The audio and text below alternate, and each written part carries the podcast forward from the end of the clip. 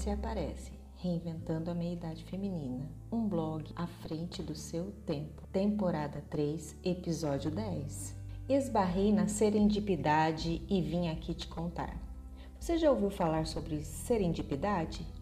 Conheci essa palavra esse ano durante a leitura do livro A Mente Organizada: Como Pensar com Clareza na Era da Sobrecarga de Informação, do Daniel J. Levitin. Indiquei no post de maio de 2022 e fui buscar maiores detalhes para compartilhar com você. O significado da palavra é o seguinte: aquilo que acontece ou é descoberto por acaso, de modo imprevisto e inesperado, de acordo com o dicionário online de português. Sabe quando descobrimos alguma coisa enquanto estávamos buscando outra? Como aquele dinheiro esquecido que cai do bolso da calça enquanto você está escolhendo a roupa para vestir? Ou ainda, como aquela notícia importante enquanto folheamos uma revista escolhida aleatoriamente na sala de espera do dentista? É mais ou menos por aí. Quem me dera achar umas notas dessa daí no bolso, né não? Mas quem inventou essa palavra? Segundo a matéria publicada pela BBC Culture, o termo foi usado pela primeira vez pelo escritor inglês Horace Walpole ao escrever uma carta em 1754, inspirado no conto de fadas persa As Três Princesas de Serendip. Além de serendipity, Walpole também criou betweenity, entremeio, que significa intervalo ou algo entre dois pontos. Muitos produtos, inovações e tecnologias que corriqueiramente usamos foram descobertos ou criados graças à serendipidade. Dentre eles, podemos citar o forno de microondas, por causa de um chocolate derretido no bolso de um engenheiro de radares para aviões. O velcro, por semelhança com as sementes grudentas da planta bardana, e um tipo de absorvente menstrual externo, o guardanapo ou cinto sanitário, patenteado em 1957 que partiu da observação da água escorrendo de um guarda-chuva fechado, que poderia ser absorvida por uma esponja amarrada em sua ponta para manter o chão seco. A imaginação é mais importante que o conhecimento. Albert Einstein. Buscando fatos históricos, observamos que muitos cientistas também eram artistas. Vide Leonardo da Vinci, que dispensa explicações, e a atriz de cinema Red Lamar, também foi criadora de um sistema de comunicação com a ajuda de um amigo músico que serviu como base para a criação do Wi-Fi e da conexão Bluetooth.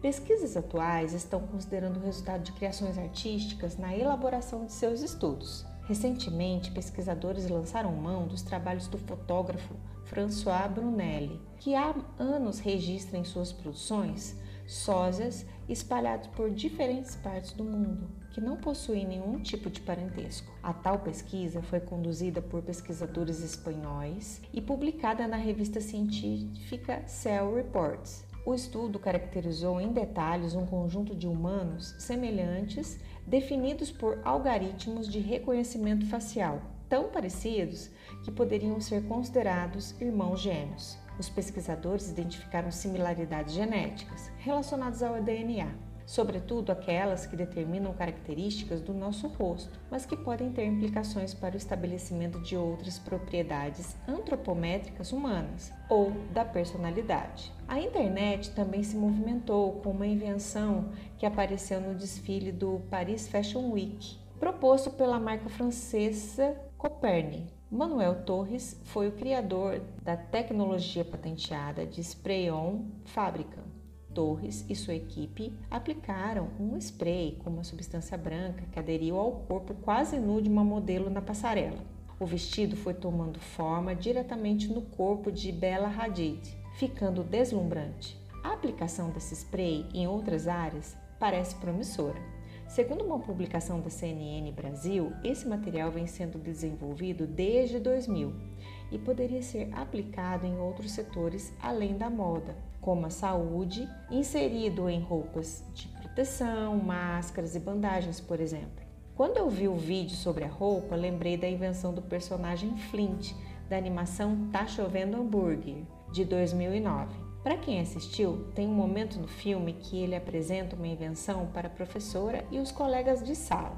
O seu projeto de ciências é um spray que, aplicado nos pés, transforma-se em um sapato. Contudo, o inventor da ficção não foi tão bem sucedido quanto os inventores da vida real, pois no longa, Flint não conseguia tirar o calçado dos pés depois da aula.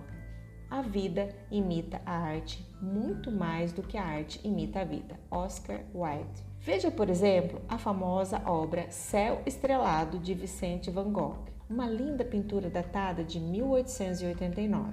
Agora, observe a foto abaixo, uma imagem capturada pelo telescópio James Webb. A tecnologia desse telescópio permite analisar o passado ao usar uma onda que não pode ser captada pelos nossos olhos. Por meio da sua luz infravermelha, uma galáxia muito antiga foi encontrada, denominada Glass Z13, um conjunto giratório de estrelas, gás e poeira cósmica. Estas e outras curiosidades podem ser encontradas na página do Instagram Mapeando Galáxias. Em seguida, veja essa sobreposição de imagens. Não é maravilhoso? Será que Van Gogh teve uma inspiração, uma visão ou um sonho com o céu cheio de estrelas de uma galáxia distante? A vida imitando a arte? Quem poderia dizer? Antes de concluir, vamos para a música do post. Eu havia separado outra música para indicar no post de outubro, mas por serendipidade conheci uma música em um festival de dança que participei no último final de semana do mês e resolvi trocar a indicação de última hora. A música se chama Era uma Vez, interpretada pela jovem cantora de voz macia chamada Kel Smith.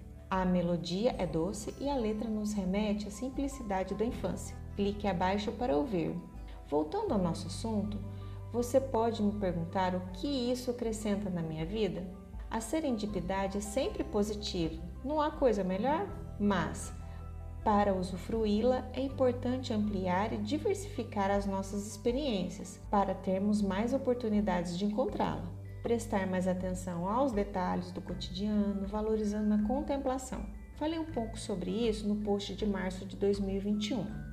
Quando cultivamos esses hábitos, podemos nos deparar com a ideia de um novo negócio, com a resposta para um problema que está emperrando a nossa vida, com um caminho alternativo para solucionar um conflito pessoal ou até mesmo o tão almejado autoconhecimento.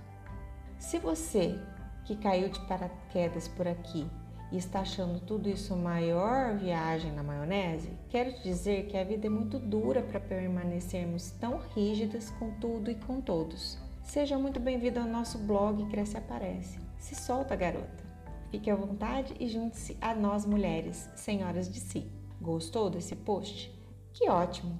Tenho certeza que você vai gostar de outros tantos publicados anteriormente. Se me permite uma indicação, sugiro também a leitura do post de outubro de 2021 pois outubro é o mês mais movimentado do ano.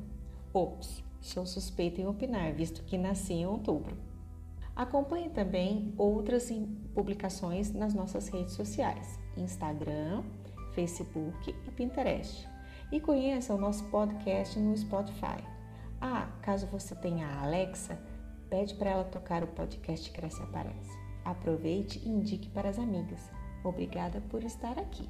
PS esse post era para ter sido publicado no dia de ontem, no último domingo do mês, mas devido aos problemas técnicos apresentados pelo site, uma versão incompleta e desatualizada do texto foi disponibilizada. Tão logo o erro foi identificado, a versão foi substituída e hoje, dia 31 de 10 de 2022, a versão correta do post está sendo publicada. Peço desculpas pelo equívoco. Seria algum feitiço de Halloween?